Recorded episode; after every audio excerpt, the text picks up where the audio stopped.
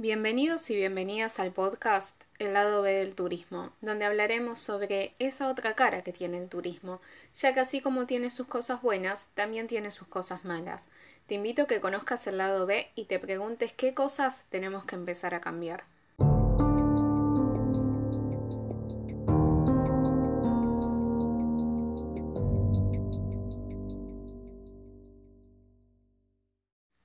Hola a todos y a todas, espero que se encuentren muy bien. Desde este lado les habla y les saluda Milagro Yegros, soy profesional en turismo y en esta oportunidad nos reúne el sexto capítulo del lado del turismo y nos vamos acercando hacia la recta final de este podcast.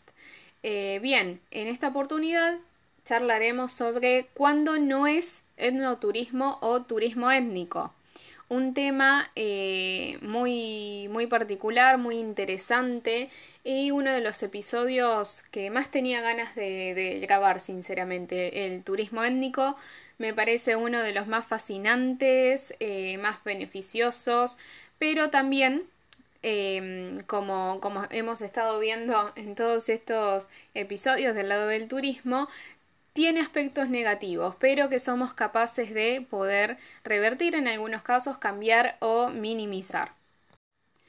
Antes de adentrarnos en el tema, tenemos que partir de la base. ¿Qué se entiende por etnoturismo o turismo étnico?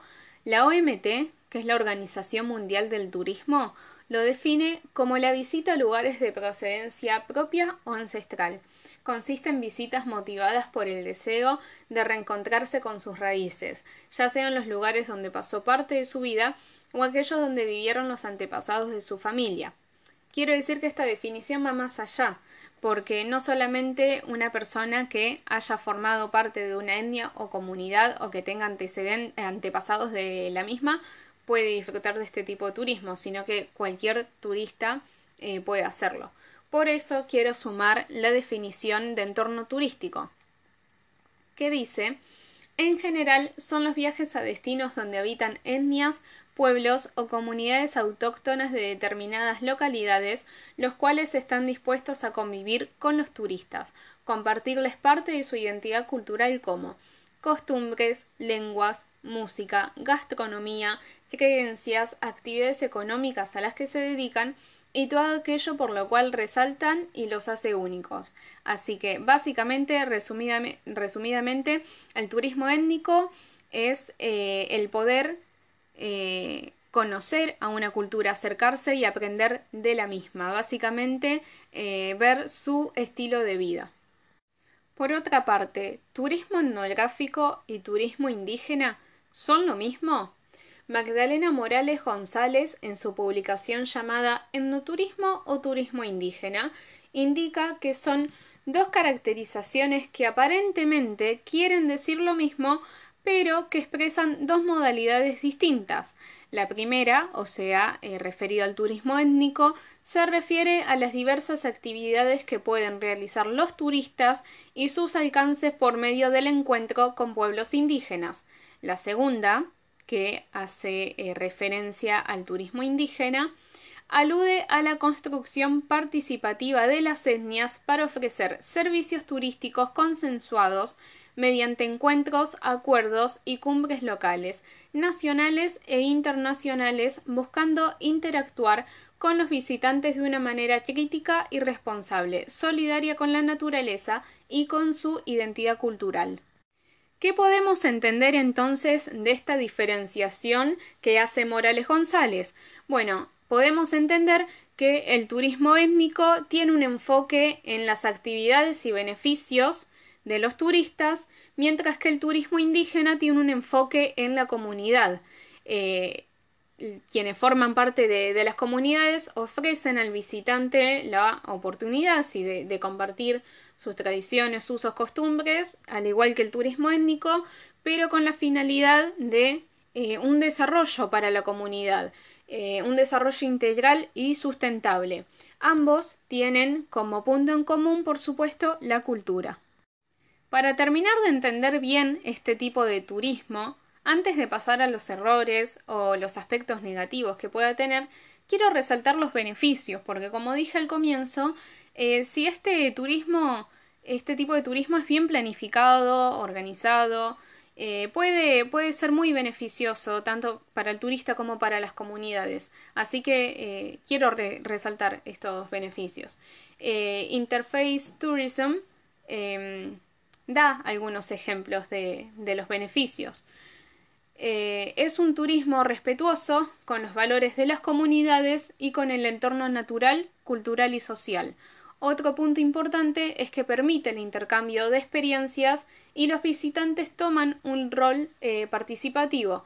Al compartir sus tradiciones y costumbres, las comunidades mantienen su identidad y sus elementos culturales. Otro punto, los miembros de la comunidad son los que dan a conocer su identidad cultural a los visitantes.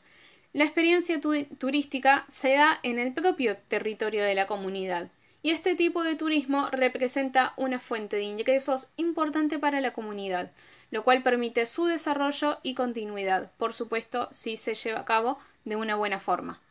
Entorno turístico resalta algunos beneficios directos eh, para los visitantes, como lo son la adquisición de conocimientos milenarios, esto permite sumergirse en otra cultura y aprender de ella, eh, obtener mayor conciencia ambiental y cultural, eh, esto se da porque son parte del entorno e identidad de los pueblos y herencia de sus antepasados. Y por último, eh, permite un respeto hacia las demás culturas eh, que al conocerlas se aprenda a dejar de lado los prejuicios y se puede dar paso a sociedades más respetuosas, tolerantes, empáticas y unidas. Podemos deducir que habrá beneficios siempre y cuando entonces tengamos, eh, se tenga la, vista puesta en el beneficio que puedan obtener las comunidades más allá del turista o el visitante que va a ir un rato nada más eh, y si se eh, lleva a cabo, si se planifica de una buena forma.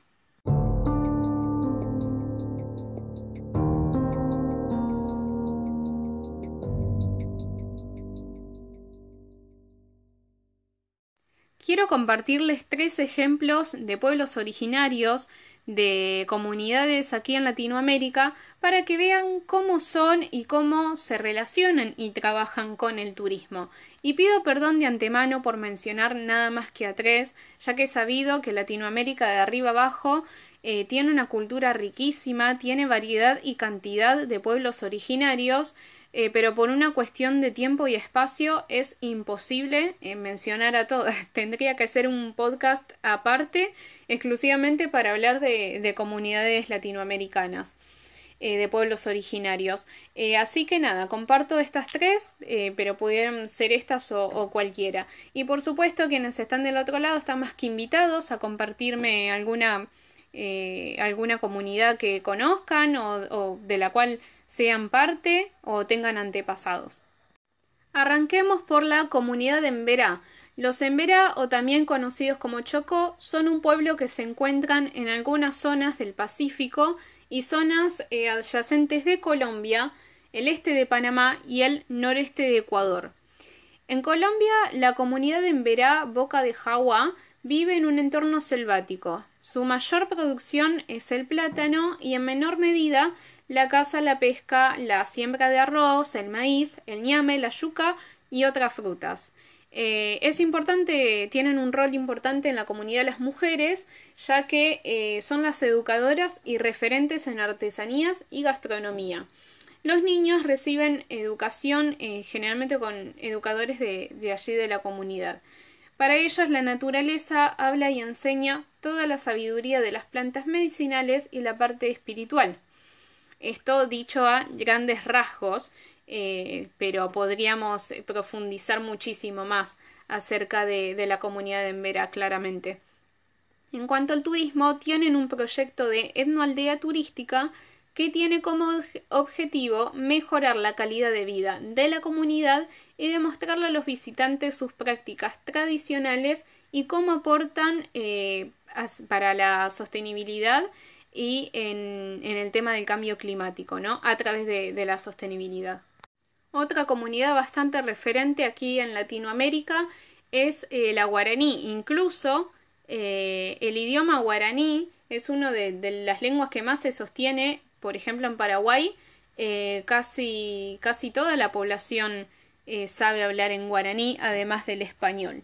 Bien, la comunidad guaraní está presente en Paraguay, Argentina y Brasil.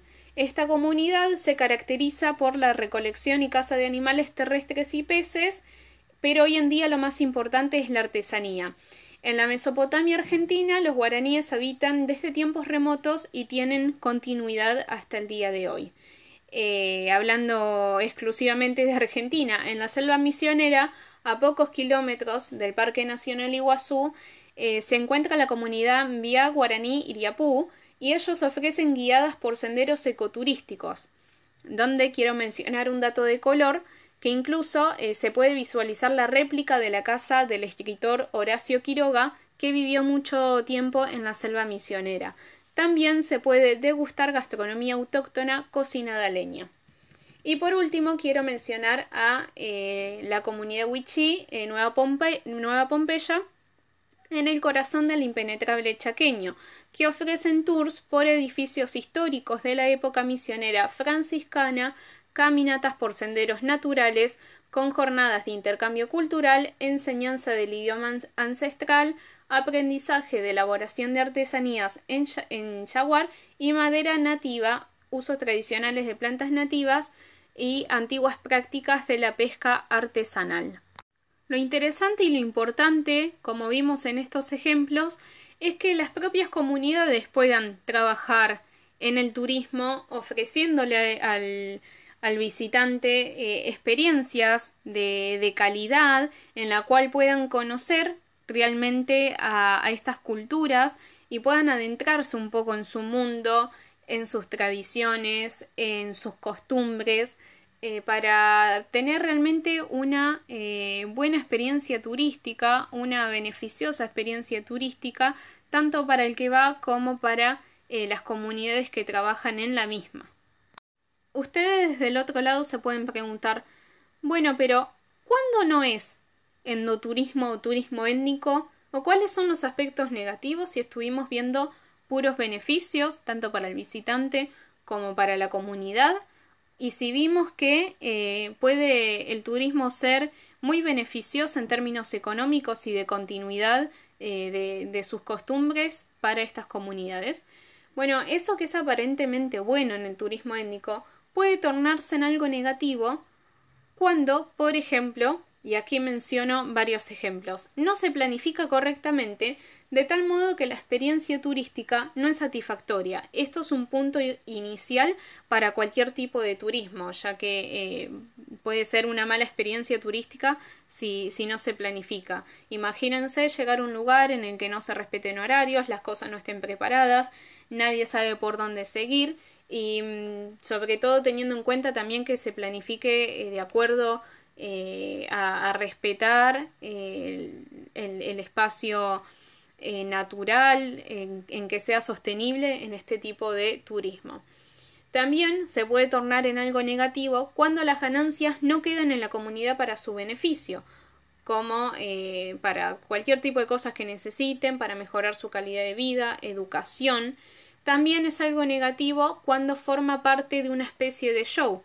Esto se da eh, cuando no se muestra la verdadera vivencia, se exageran o se inventan cosas y esto es culpa de las empresas y no de la comunidad. Y ligado al punto anterior, respecto a las ganancias, también eh, tiene que ver con eh, las empresas que muchas veces lamentablemente tienen en vista nada más el beneficio económico que puedan obtener y van, llevan visitantes, se llevan toda la plata y no dejan absolutamente nada para la comunidad, ningún tipo de beneficio. Eh, y esto del show, que les digo, eh, tiene que ver a veces con, con esto. Eh, y esto de que se exageran o se inventan cosas, muchas veces no, no corresponde a la realidad, sino que simplemente se hace con, con la mira puesta en satisfacer al turista, en que quede contento, no importa a qué costo. Eh, también es, negativo cuando el visitante, eh, y, claramente no es eh, favorecedor cuando el visitante va con esa expectativa de ver un show, de verlo como una rareza, como algo exótico.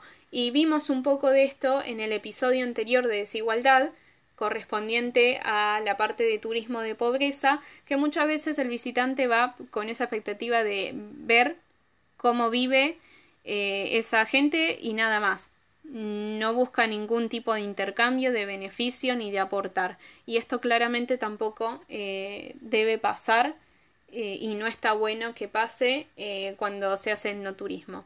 Y por último, otro aspecto negativo que quiero mencionar es que se puede tornar en algo negativo cuando la cultura de los visitantes es absorbida por las comunidades de modo que cambie o altere su forma de vida. Esto puede generar cambios, inclusive cambios profundos en la comunidad. Y no hablamos de, que no se mejore su calidad de vida, de que no tengan acceso a la salud, agua potable, eh, sino que hablamos de cambios más profundos, sobre todo teniendo en cuenta que ellos eligen eh, continuar con su cultura hereditaria.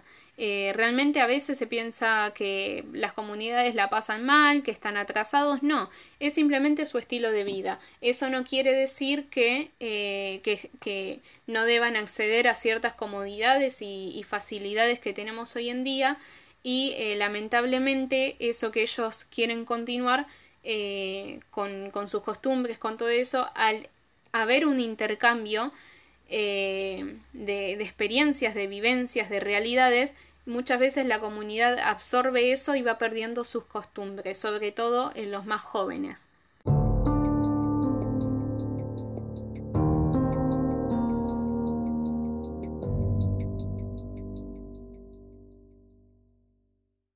¿Cómo nos damos cuenta entonces qué es el no turismo o cómo podemos eh, participar de una forma correcta. Bueno, como ya lo vimos, tiene que estar planificado y bien planificado, no así nomás, tiene que tener como horizonte la sostenibilidad, tiene que primar el respeto hacia las etnias y el entorno natural y cultural. Esto es lo primero de lo primero. ¿Para qué se va a hacer turismo étnico si no se va a respetar eh, a la comunidad? se tiene que producir un intercambio positivo entre ambas culturas, tanto para la cultura visitante como para la receptora, o sea, en la comunidad, eh, generando además, por medio del, turismo, una fuente de ingresos extra para la comunidad.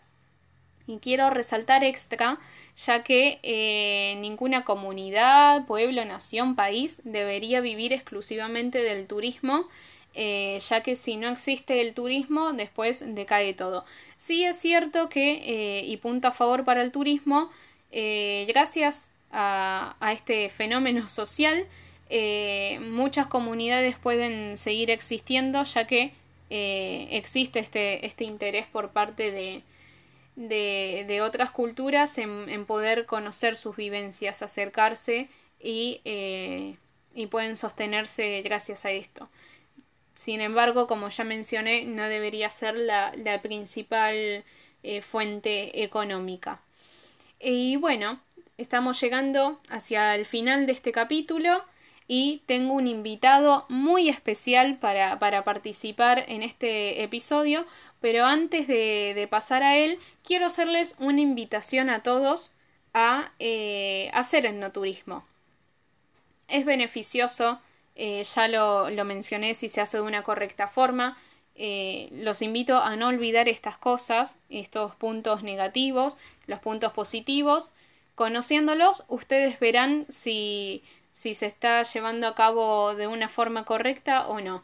Y nada, esta invitación a no olvidar nuestras raíces, a no olvidar los pueblos originarios latinoamericanos. Mi invitado para este episodio es Alfredo Utiero, él es nacido en Italia, de nacionalidad venezolana, es técnico en turismo y recreación y guía de montaña. Este, además cuenta con una vasta carrera profesional de años y años de estudio. En el área trabajó como cronista de deportes de montaña y actividades de conservación, como guía en parques nacionales, como instructor de, de montaña, supervivencia y rescate, ha sido miembro fundador de la Asociación Mirandina de Montañismo y Andinismo, entre otras cosas que ha hecho que sería muy largo de, de contar todo lo que ha hecho Alfredo, así que menciono algunas cosas. Además participó de las expediciones venezolanas a los Andes, Alpes e Himalayas y fue reconocido como mejor guía de naturaleza del mundo 2021 por Ecotrip Match y eh, fue productor adjunto y partícipe de, eh, Trailer Films para la serie de Netflix Andes Mágicos, eh, la segunda temporada, capítulo Venezuela. como les mencioné, no puedo decir la cantidad de cosas que ha hecho Alfredo, simplemente menciono algunas y además los invito a ver Andes Mágicos en Netflix, que es una producción excelente. Así que, bueno, les hice unas preguntas a Alfredo. Eh, que por su experiencia ha tenido muchísimo acercamiento a comunidades y por eso es mi invitado y se los comparto. Como guía de montaña, has tenido mucho acercamiento a las comunidades de las zonas montañosas. ¿Cómo ha sido tu experiencia en Latinoamérica? ¿Qué es lo más valioso que has aprendido de las comunidades? Con respecto a la primera pregunta que me haces, las comunidades nativas de las montañas, son las que dan el valor agregado al visitante, porque ellas reflejan en sí lo que verdaderamente significa la montaña para una región en particular.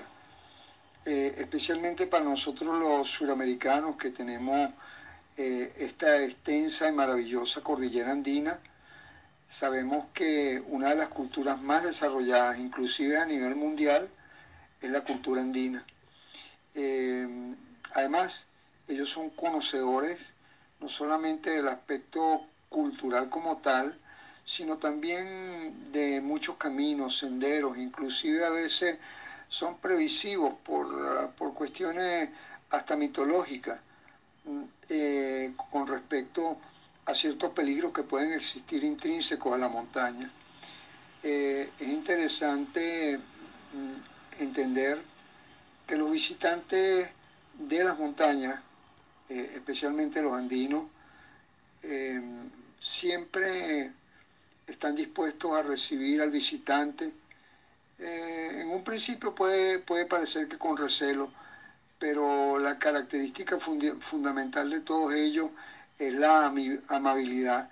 Inclusive son tan valiosos que muchos de ellos trabajan como arrieros, como porteadores, inclusive como lo que nosotros conocemos aquí en Venezuela como vaquianos, eh, que son prácticamente las personas que conocen los caminos y muchas veces descubres cosas maravillosas al lado de ellos, como pueden ser sus plantas medicinales, dónde debes y dónde no debes acampar.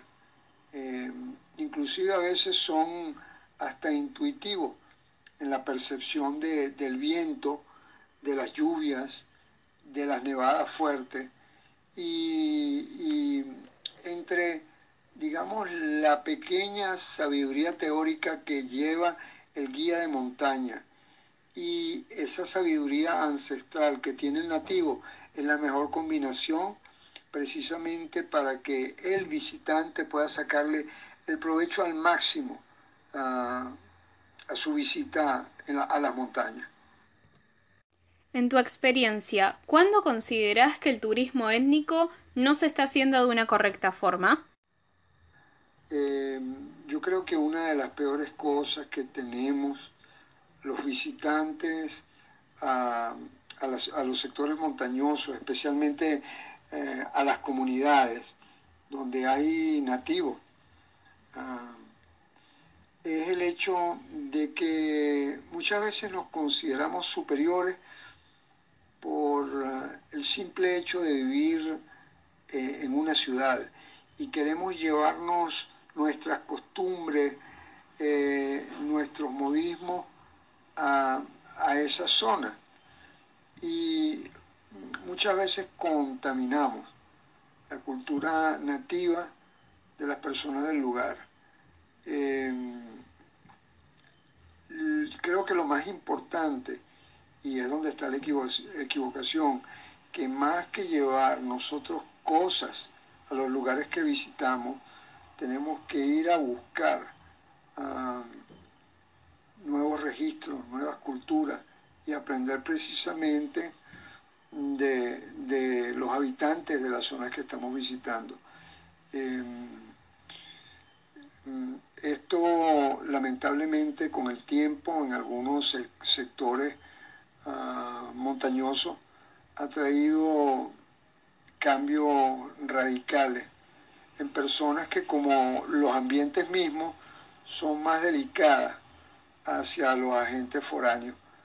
Eh, hemos visto cómo poco a poco se ha ido acumulando cantidad de basura en lugares donde es difícil sacarla. Hemos visto cómo a muchos jóvenes inclusive han cambiado sus hábitos eh, y han comenzado a utilizar drogas. Eh, de igual manera han cambiado su vestidura, su vestimenta, eh, inclusive sus costumbres musicales y han tenido tendencia a abandonar las festividades típicas, precisamente por las influencias foráneas. Eso es lo que más me preocupa cuando visitamos ambientes montañosos.